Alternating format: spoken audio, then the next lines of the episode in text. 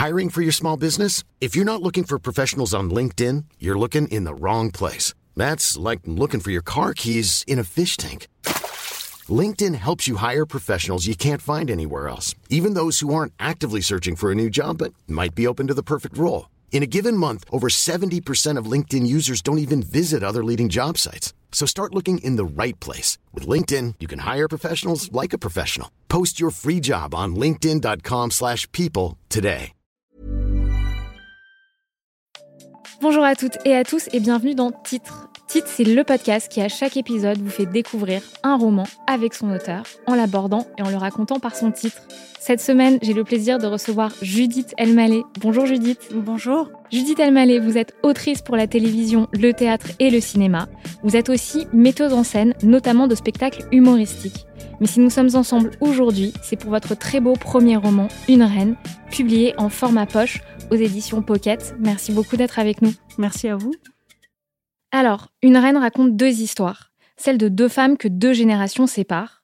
Il y a Mimi et il y a Anna. Mimi vit à Casablanca et a été mariée de force à 14 ans. Anna, sa petite fille, vit à Paris et divorce pour la seconde fois. À peine arrivée dans son nouvel appartement, Anna éprouve un besoin irrépressible de se rendre à Casablanca auprès de Mimi. Elle doit, pour avancer, retrouver ses racines, mais aussi et surtout lever le voile sur un lourd secret de famille. Une reine, c'est un livre inspiré de votre histoire, c'est un texte qui parle de la famille, du poids des traditions et des sacrifices que les uns doivent faire dans l'intérêt des autres. C'est un roman qui aborde avec beaucoup de lumière le poids des non-dits et les valises que l'on se traîne de génération en génération. Enfin, c'est aussi un texte qui, à travers le sujet du couple, de la rupture et de l'amour, met en scène la question de l'indépendance des femmes. Alors, Judith Elmaleh, pourquoi avoir choisi ce titre, Une reine? Alors ce titre, euh, déjà, euh, je, prends une grande inspiration de l'histoire de ma grand-mère. Euh, quand je pense à elle, c'est les mots qui me viennent. C'est une reine, pas la reine, mais une reine, c'est-à-dire une reine de tous les jours, une reine de son foyer, une reine pour, pour moi. Et une reine, c'est aussi qu'il y en a plein d'autres, plein d'autres femmes qui ont, qui ont avec tous les attributs d'une reine, c'est-à-dire le sacrifice, la dignité. Euh, on se plaignait jamais. Euh, on, essayait de transmettre une tradition familiale tant bien que mal. Et, donc j'avais besoin de parler de ces femmes-là qui sont dans, jamais dans la lumière comme des reines, et en particulier de ma grand-mère. Alors vous l'avez dit, une reine fait référence à votre grand-mère, mais est-ce que le titre raconte aussi des choses des autres personnages, et notamment d'Anna?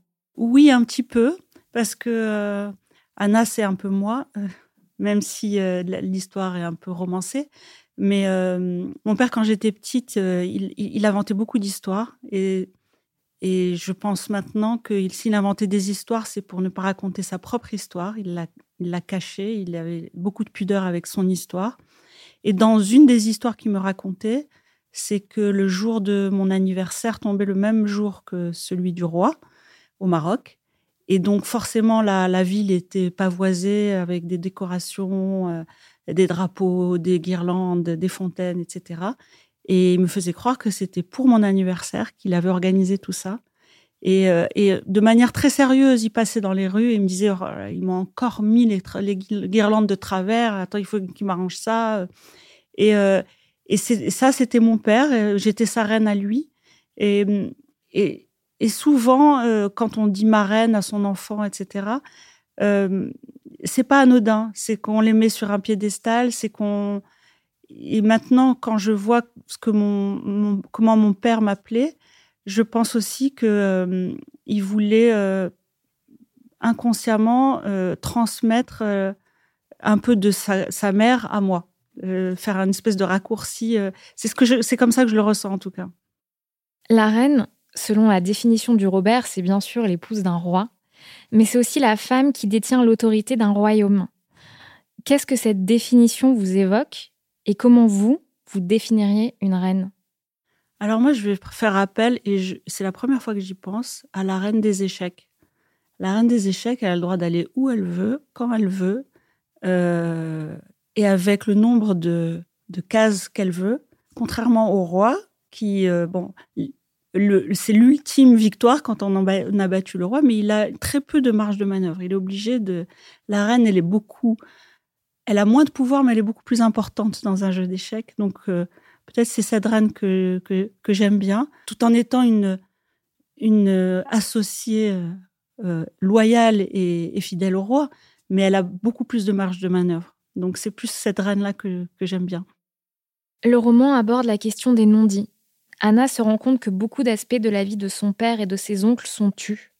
Rétrospectivement, quels ont été l'impact de ces non-dits sur votre construction, sachant que ces non-dits se sont beaucoup cachés derrière l'humour? Déjà, premier, impact, c'est un, langage euh, où teinté d'humour à tout, va. Euh, c'est génial, c'est marrant. Mais quand on est adolescent, euh, on sent quelque chose qui, qui manque quand tout le monde rigole tout le temps, qu'on a envie de parler de ses états d'âme, etc., et que c'est pas que rien n'est pris au sérieux, c'est qu'on on ne peut pas euh, se poser et, s'arrêter parce que je pense que c'est la peur de la que le secret remonte, que la vérité euh, euh, se mette à, flotter. et donc dans une eau dans une eau agitée, rien ne remonte à la surface. Donc il y avait beaucoup d'agitation, beaucoup beaucoup de rire. J'ai aucun souvenir malheureux de réunion familiale. Tant mieux, quelque part, parce qu'il y a des, familles où le secret est gardé et il y a une gravité. Euh, là, j'ai échappé à la gravité. Euh, j'ai eu la chance d'avoir des moments heureux, des moments joyeux, beaucoup d'humour, beaucoup de rigolade. Mais toujours est-il que je sentais qu'il manquait quelque chose. Je sentais que si on se posait là tous euh, et on parlait sérieusement, euh, il y allait avoir quelque chose qui allait remonter à la surface. Et je le sentais, mais totalement inconsciemment. Euh, je, et en même temps, quand je l'ai su, ça a remis les pièces du puzzle de manière rapide et automatique. Est-ce que vous pensez que ne pas dire, c'est protéger? Oui, jusqu'à un certain point. Euh, et dans leur mentalité de l'époque. Mm. Euh, à aucun moment je me suis dit ils m'ont caché parce que c'est des gens euh, pernicieux, etc. Je pense vraiment que. puis il faut pas oublier une chose, c'est que la psychologie à, l'époque, enfin surtout au Maroc dans ces années-là, enfin ils connaissaient pas. les traumatismes, tout ça, au contraire, on, on était brutal, on, euh, pour ne pas souffrir, on n'en parlait pas des choses. Enfin, c'était le contraire de ce qui se passe maintenant. Maintenant, on, doit parler pour ne pas souffrir. Avant, pour ne pas souffrir, on ne parlait pas. Euh, et donc, euh, je comprends ça. Je, comprends l'intention de ne pas nous, nous gâcher la vie. C'était leur histoires. Et aussi, c'est leur façon aussi d'avancer. ils avaient fort à faire avec plein d'enfants, des contraintes euh, comment dire, logistique, euh, de survie. Donc, euh, je pense que c'est pour nous protéger qu'ils ont fait ça et pour continuer à, à vivre, comment dire, légèrement, un peu plus légèrement. maintenant, moi, si je dois parler de mon cas personnel, j'ai deux enfants et, et je pense que dire sincèrement les choses,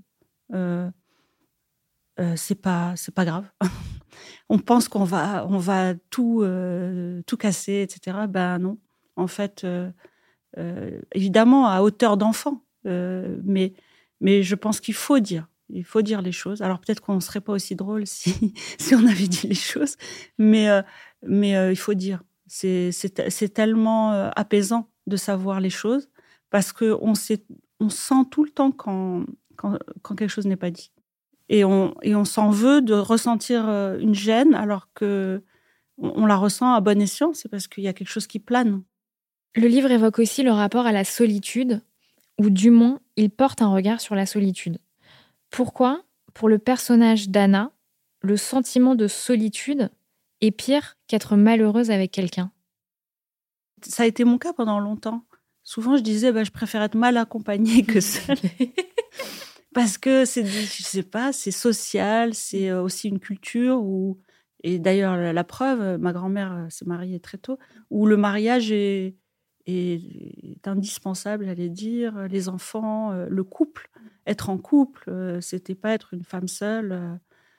L'image de la femme seule est quelque chose de terrorisant Pendant longtemps, ça vraiment.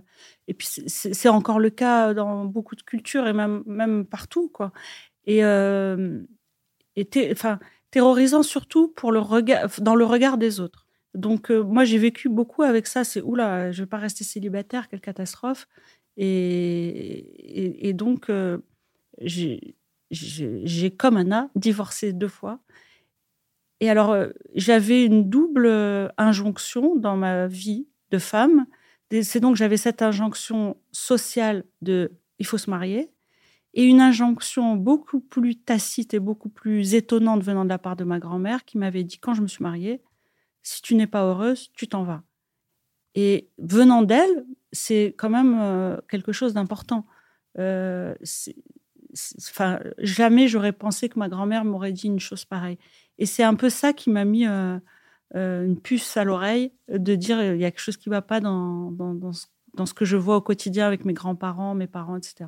Cette solitude, elle est aussi euh, associée dans le roman au manque de tradition.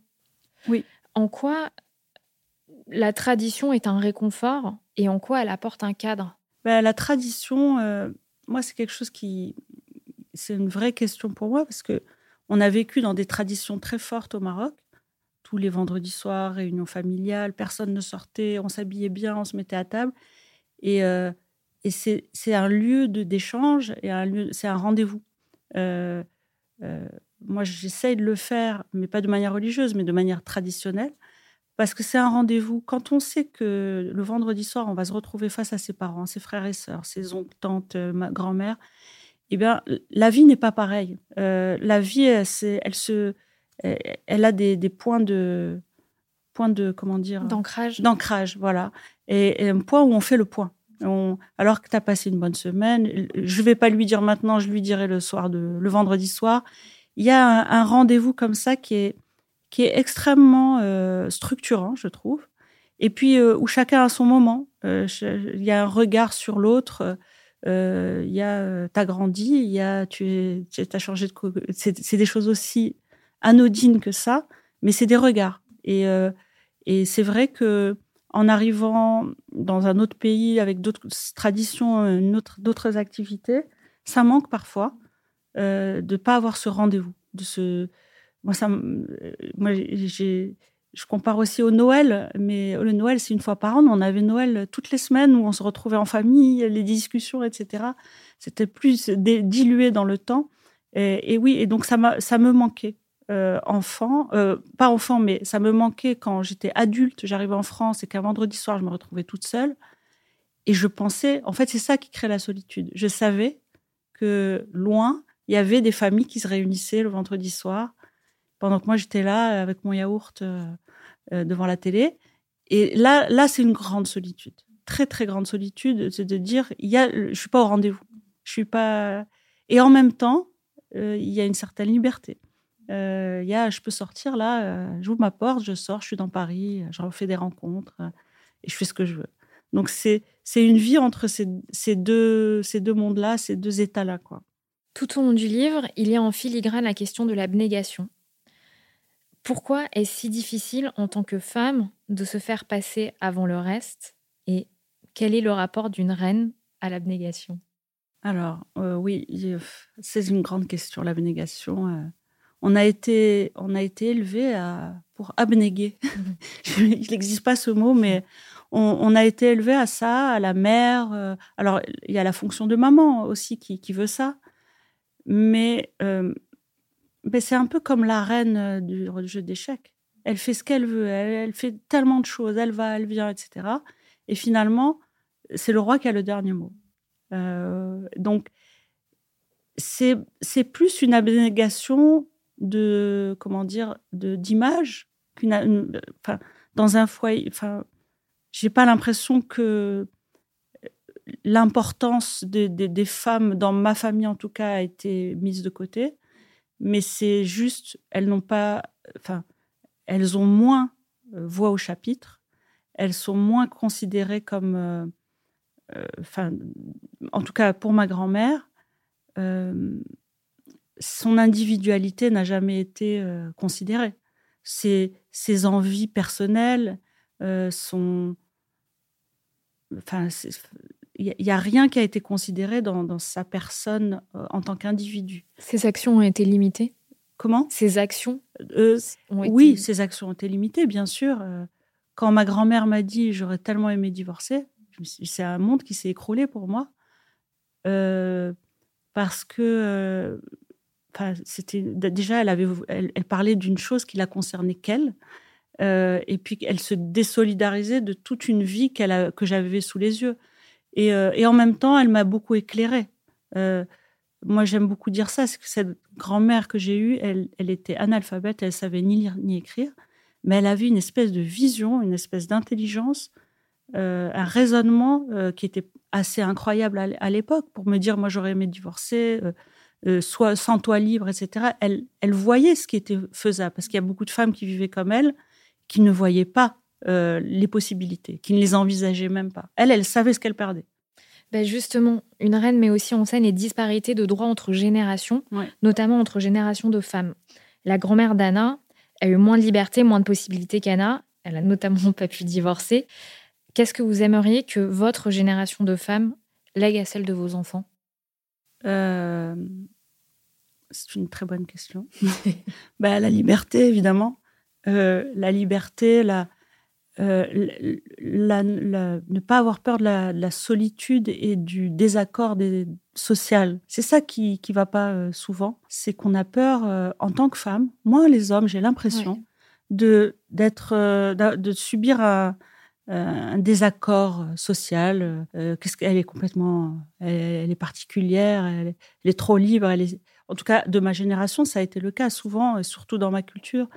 Et mais, je suis pas. Euh, j'absorbe aussi ma culture. Je suis pas contre ma culture. Je comprends d'où on vient, mais euh, c'est juste de, de, ne pas euh, se faire écraser par les, le regard de l'autre, en fait, qui a été très très important pour moi dans, dans ma construction et dans ma culture.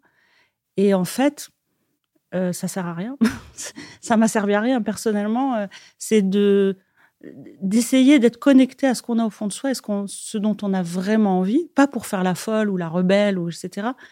Et, y aller tranquillement. On, trouvera toujours euh, quelqu'un en accord avec soi si on, nous on est accord, en accord avec soi. Et, et ça, je l'ai compris bien tard dans ma vie.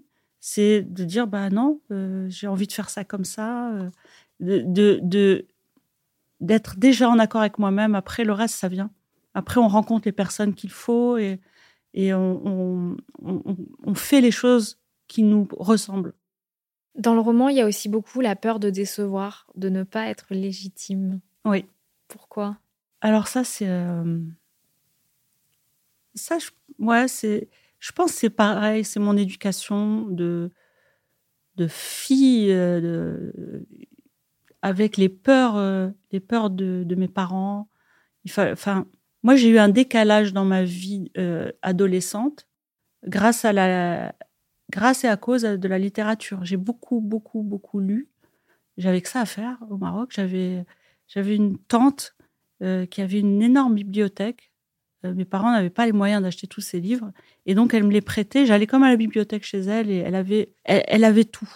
Et euh, j'ai lu et relu des livres, et en même donc je voyais des destins de femmes euh, complètement dingues, et en même temps, moi j'étais dans un espèce de cadre assez pas du tout euh, dur ni rien, mais c'était c'était ça, ça, correspondait pas, les deux images ne, ne correspondaient pas. Et donc, si vous voulez, je pense que c'est là où je me suis sentie illégitime, c'est-à-dire il y a des femmes dans les romans et il y a des femmes en vrai, bah, elles n'ont pas droit à tout ça. Et, et, je me souviens, euh, Le Bel du Seigneur, j'ai dû le lire je sais pas combien de fois, euh, adolescente. Et je me dis, mais en fait, c'est, c'est, est-ce que c'est un vrai monde? Est-ce que, enfin, et, donc c'est pour ça que je me suis jamais sentie légitime, c'est que pour moi, tout ce qu'on racontait dans les livres, en tout cas jeune, hein, ça n'existait pas. Et en fait, ça existe. Parfois, c'est peut-être même plus fou. ouais, ouais, exactement. Anna, chez sa grand-mère, sur une feuille de papier où sont griffonnés des chiffres. Et là, elle réalise que Mimi ne sait pas écrire et elle se pose cette question. Comment conserve-t-on ses pensées quand on ne sait ni lire ni écrire? Comment être sûr de ne pas les oublier? Qu'est-ce que ce passage raconte du devoir de mémoire? Euh, Ça raconte, déjà oui, devoir de mémoire, euh, le fait que ma grand-mère ne sache pas lire et que moi j'ai écrit un livre sur elle.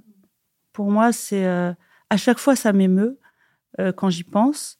Et parfois, quand j'ai fait des interviews comme ici, enfin, où j'ai été présenter le livre, même au Maroc, etc., et j'ai envie de lui, de lui parler, de lui dire, as vu, regarde ce qu'on fait toutes les deux. Regarde, tu savais pas lire, mais voilà, il y a un livre sur toi, les gens s'intéressent à toi, à ta vie, etc. Et enfin, le devoir de, le devoir de mémoire, elle, elle a eu d'autant plus de difficultés à l'observer qu'elle elle, n'avait pas les mots pour, le, pour le, dire, pour le raconter. Donc, elle a été obligée de, comment dire, comme c'était une femme intelligente, de le conceptualiser. Elle avait des, des espèces de saillies comme ça. Euh, euh, j'aurais dû divorcer. Euh, si t'es pas heureuse, va-t'en. Mais à mon avis, c'est parce que ça tournait beaucoup dans sa tête et qu'elle nous a. Et le fait de savoir lire, enfin, savoir écrire, je pense que moi, je l'ai pris comme un devoir vis-à-vis de ma grand-mère. Je pense que j'ai une certaine culpabilité d'être libre aujourd'hui, de faire ce que je veux de pouvoir divorcer, voilà, et, de pouvoir écrire. Et donc, quelque part, j'avais un devoir de d'écrire pour elle, parce que c'est pas une mémoire, euh, c'est la mémoire d'elle. La mémoire, c'est son souvenir à elle, c'est ce qu'elle va laisser elle. Et moi, je me sens comme une espèce de passeuse entre elle euh, et, les autres, entre elle et mes enfants.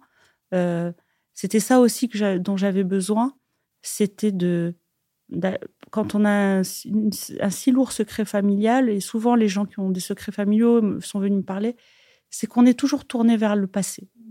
Euh, on, est tout le temps là à attendre. Enfin, et, le fait de le résoudre, ça, nous permet aussi de nous occuper de, du futur, de nos enfants.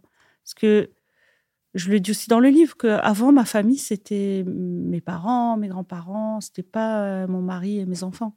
J'avais cette déformation-là. Une reine, justement, c'est un roman sur le rapport à la famille. Et en l'occurrence, ici, une famille très présente et très importante pour Anna. Et ça a d'ailleurs des répercussions sur sa vie de couple. Mm.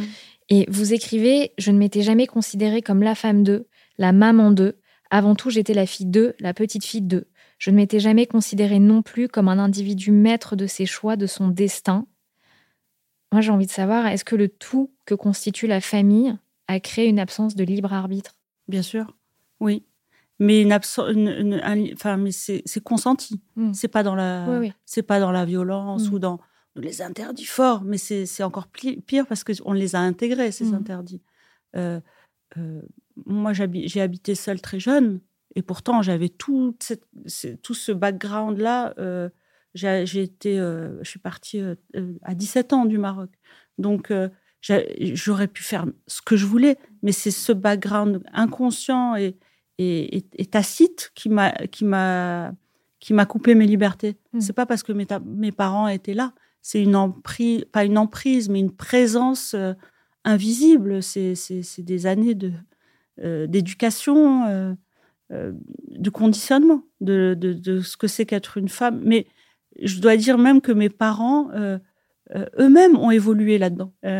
ils ont eu cette intelligence-là quand ils, sont arrivés en France il y a 20 ans et puis, ils, se sont adaptés à, la société, au, progrès. Même au Maroc, ce n'est plus comme ça.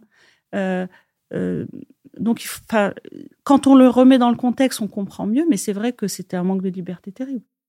Tout à l'heure, vous le disiez, Mimi faisait des saillies. Dans le livre, elle prononce une, phrase pardon, qui m'a marquée. Alors qu'Anna lui demande de profiter de la vie, elle lui répond C'est trop tard, ma fille. Toute ma vie, il a été trop tard parce que j'ai toujours tout fait trop tôt. Déjà, quel regard portez-vous sur ces mots et quand sait-on qu'on fait les choses au bon moment? Parce qu'on n'est pas forcé, qu'on a envie. Euh, et ma grand-mère, elle n'a jamais eu envie avant de faire les choses. Elle a été mariée de force, elle a eu des enfants euh, parce que voilà, parce que c'était un mariage déjà pour avoir des enfants. tout ce qu'elle a fait était de la contrainte. Euh, et puis donc, elle a, même quand elle a eu des envies plus tard, elle, elle, les, a bloquées, elle les a réfrénées. Euh, je, le raconte un peu dans le livre, mais par exemple, elle adorait les films romantiques parce qu'elle était folle d'un chanteur égyptien un peu à, l'eau de rose, etc. elle était amoureuse de, ce genre d'acteur, mais elle le faisait en cachette. C'était des envies qu'elle cachait parce que pour elle, aucune envie personnelle n'était acceptable. Et, elle a fini sa vie euh, sans. Elle, a, elle a été euh, veuve assez rapidement, assez tôt dans sa vie. Et euh, elle aurait pu. Alors, refaire sa vie, c'est encore autre chose, mais, mais au moins voyager, faire des, se balader, enfin des trucs tout simples. Mais non, elle est, restée dans sa tour à attendre. Enfin, c'est terrible. Mais parce que, enfin, si on n'apprend pas à avoir envie, ben, les envies, on les met de côté. Et voilà. C'est, je pense que c'est ça, c'est de faire les choses parce qu'on a envie de les faire, parce qu'on veut les faire. C'est du désir. C'est ça qui nous, qui nous emmène vers les, vers les choses. Et puis, euh, tous les désirs de, ma grand-mère et de beaucoup de femmes ont, été euh, bloqués, complètement bloqués.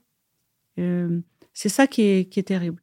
Et donc, effectivement, quand elle, a fait les choses très tôt et, jamais avec envie, etc., ben, elle n'a elle a pas, le, elle a pas le, comment dire, le schéma cognitif pour, pour, pour aller vers, vers ses envies. Quoi.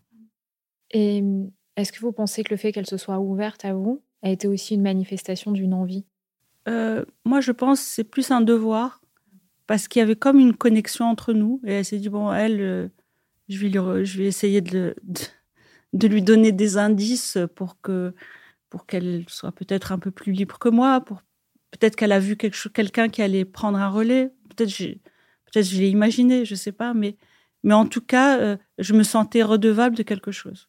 Mais j'ai mis beaucoup de temps à, le, ressentir. Quand le personnage d'Anna euh, quitte le Maroc après avoir passé un week-end auprès de Mimi,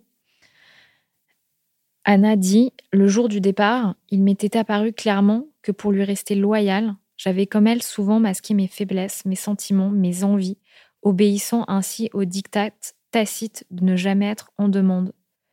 Être forte, être une reine, se fait à quel prix? Au prix euh, de pas, euh, de pas avoir des bras qui, qui nous consolent, au prix euh, de ne de, de pas se laisser aller à, à, à, à admettre que ben, là, on est triste, là, on a, là, on a échoué, là, c'est à ce prix-là. Et donc, on reste tout le temps toute droite, euh, tout. Et, et, et c'est quelque chose qui s'apprend, en fait. Euh, ne, pas se plaindre. Moi, je me rappelle quand j'ai arrivé en France, alors les Français sont, sont très forts là-dedans. Je me dis, mais pourquoi ils se plaignent tous? Moi, j'étais tellement heureuse d'être à, Paris. Euh, et je trouvais que les gens se plaignaient beaucoup. Alors, c'est beaucoup. Mais parfois, il faut un peu se plaindre. Il faut, il faut oser euh, euh, avoir l'air un peu perdant pour, pouvoir se. C'est qu'à ce prix-là qu'on se fait consoler. C'est à ce prix-là qu'on nous prend dans ses bras et on nous dit T'inquiète pas, ça va aller. Et, et en même temps, c'est une logique de comment dire, de réussite, de d'avancer, de, de, toujours rester debout, de très dynamique, quoi. Euh, enfin, j'aimerais avoir les deux. voilà, c'est j'avance, j'avance, et de temps en temps je m'arrête, je me plains et je continue. Mais euh, mais voilà, c'est à ce prix-là, je pense aussi. On a, il y a une certaine image, il y a une certaine aura, mais bon, il y a personne qui peut venir. Enfin, les reines, on les console. Il y a personne. Il y a de la solitude dans le statut de reine. Bah oui. Mm. Il y a personne qui les console. Euh, elles ont un, comment un, duty, un, un devoir. Un devoir. Cette histoire, c'est aussi celle d'une rupture. Oui. D'un divorce. À un moment, Anna s'adresse à son ex-mari et lui demande pardon de ne pas avoir réussi à créer leur famille. Elle ajoute J'avais l'impression de ne pas y avoir droit. Au-delà de l'histoire personnelle de votre grand-mère, qu'est-ce qui provoque ce sentiment de ne pas avoir droit? Ben, En fait, euh, c'est pareil, c'est la famille. La famille, c'était les, les, ascendants, pas les descendants. Et, euh, et donc, euh, en gros, je me sentais. Enfin, on ne m'a pas transmis l'idée que j'allais moi-même être peut-être être la reine de mon foyer. On m'a pas transmis cette idée. on m'a pas transmis, ou en tout cas je l'ai pas, je l'ai pas intégré, et que j'allais, et peut-être j'avais envie d'être toujours la fille de, mon papa.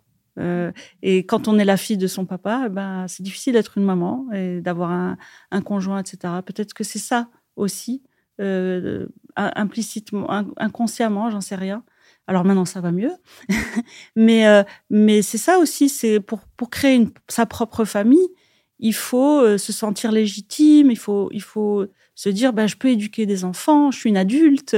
Peut-être le, le, le, refus d'être une adulte très, je sais pas. Est-ce qu'il faut savoir euh, aussi couper d'une certaine façon avec sa famille? Évidemment. Mm. Euh, couper euh, dans la. Oui, oui, bien sûr. Pas radicalement, si mais. ma mère m'entend, elle va me dire Quoi? Qu'est-ce que c'est que ça? Mais bon, mais en même temps, c'est vrai, il faut savoir couper. Et, mais ça, c'est une, autre problématique. C'est de couper avec un statut. Oui, de couper avec un statut. Et puis aussi, c'est la, la, c'est l'immigration qui veut ça aussi. Quand on a été séparé de ses parents euh, à 17 ans, là maintenant ils vivent dans la même ville que moi, eh ben on reste encore plus enfant que quand on vit dans la même ville parce que il y a une espèce de, cassure brutale. À 17 ans, quand on est vécu au Maroc, on, est encore un, enfant. Et, et, cette cassure brutale fait qu'on reste toujours un enfant. Jusqu'à prendre conscience que, voilà, il faut, il faut être, devenir adulte. Quelle fonction a eu le rire dans votre famille? Adoucir ou occulter? Les deux. Les deux. adoucir, plus. Euh, et puis, euh, euh, ça nous a permis de. Comment dire De sortir de la pudeur. de sortir de. de maquiller. C'est plus de maquiller parce qu'on disait les choses, mais en rigolant. voilà. et c'est c'est-à-dire, on pouvait se plaindre, mais il fallait une blague à la fin. C'est, euh, je sais pas, si on a mal à la tête, on va faire une blague sur le mal de tête. Euh. et et ça a, ça a été euh, comme un exercice qui a fait que chacun a, fait son. moi, je dis souvent, c'est comme les boulangers. après, ils font d'autres boulangers, mais chacun a sa recette pour faire un pain différent. Mais, mais oui, ça a été, ça a été, c'est toujours très présent. C'est toujours très présent. Euh, j'ai jamais entendu dire mes parents oh là là on a passé une bonne soirée le dîner était formidable ou, ou qu'est-ce que c'était intéressant? C'est plus qu'est-ce qu'on a qu'est-ce qu'on s'est marré qu'est-ce qu'on a rigolé? C'est le c'est le comment dire le le barème. Mm. si on a bien rigolé on a passé une bonne soirée. C'est si quelqu'un nous a fait rire c'est quelqu'un de génial. C'est le enfin c'est la l'unité de mesure quoi. Dans le roman, Anna s'installe dans un nouvel appartement. Elle prend beaucoup de temps à vraiment s'installer, à le terminer. Pourquoi est-ce si compliqué de s'occuper de son intérieur, si vous voyez ce que je veux dire C'est très... Oui, alors moi j'ai en plus un problème de... de, pas, pas du tout matériel. enfin, ça, vient de là. C'est... Euh, c'est, euh, j'ai un rapport aux objets terrible. C'est que comme s'ils n'existaient pas. Et donc, quand on me plonge dans, il faut, euh, il faut se meubler, il faut, c'est, un cauchemar pour moi. Mais est-ce que c'est pas aussi euh, la difficulté de s'occuper de vous? Oui, bien sûr, complètement, complètement. je peux rester avec une table bancale pendant des mois plutôt que de me dire bon, je vais m'arranger ça comme ça, j'aurai pas cet inconfort permanent. ouais, c'est vrai. Je vais, je vais, je vais y réfléchir. mais, mais mon prochain bouquin va parler de ça beaucoup. C'est de pas être dans le, le matériel. C'est quelque part. on m'a toujours dit tête que j'étais tête en l'air, mais pour moi, c'est un compliment, quoi. Euh, je me suis fait engueuler par plein de profs. Parce que ah, t'as oublié ta trousse, t'as fait. Mais pour moi, rester près des objets, c'est un cauchemar. Je ne sais pas quoi faire avec. Quoi. Enfin, pour finir, deux questions. Est-ce que vous pouvez me donner un titre de chanson qui pourrait être la bande originale du livre? C'est une chanson, bizarrement, de Whitney Houston, qui s'appelle Non, de Chaka Khan, je crois. I'm Every Woman. Ouais. C'est. Ouais. C'est. À chaque fois, je pense. C'est. Il y a tellement de, versions de femmes. Mm. Et en mm. même temps, on est toutes, euh, toutes ces versions. Mm. Donc, euh, peut-être c'est ça. comme ça, à brûle pour point. C'est joli. Et enfin, est-ce que vous pouvez me donner un titre de roman qui vous a marqué dans votre vie? Ah, je m'appelle à Cherlev. C'est un livre de Chaim Potok qui parle de ça, se passe dans le milieu juif orthodoxe où c'est un, un, jeune homme euh, qui est extrêmement doué pour la peinture et qui doit quitter son milieu pour, euh, pour vivre son art. C'est un roman de libération et un roman de, de qu'est-ce qui fait que quand il y a une fibre artistique, euh, il, faut, il faut y aller ou pas. donc c'est un, un, vrai beau roman. Et sinon, adolescente, c'était Belle du Seigneur, mais mais je suis plus du tout d'accord avec ce qui se passait dedans. Trop romantique, euh, trop pas la vraie vie quoi. Merci beaucoup Judith Elmaleh d'avoir été avec nous aujourd'hui. Je rappelle que votre premier roman Une reine est publié dans sa version poche aux éditions Pocket et merci à vous tous de nous avoir écoutés.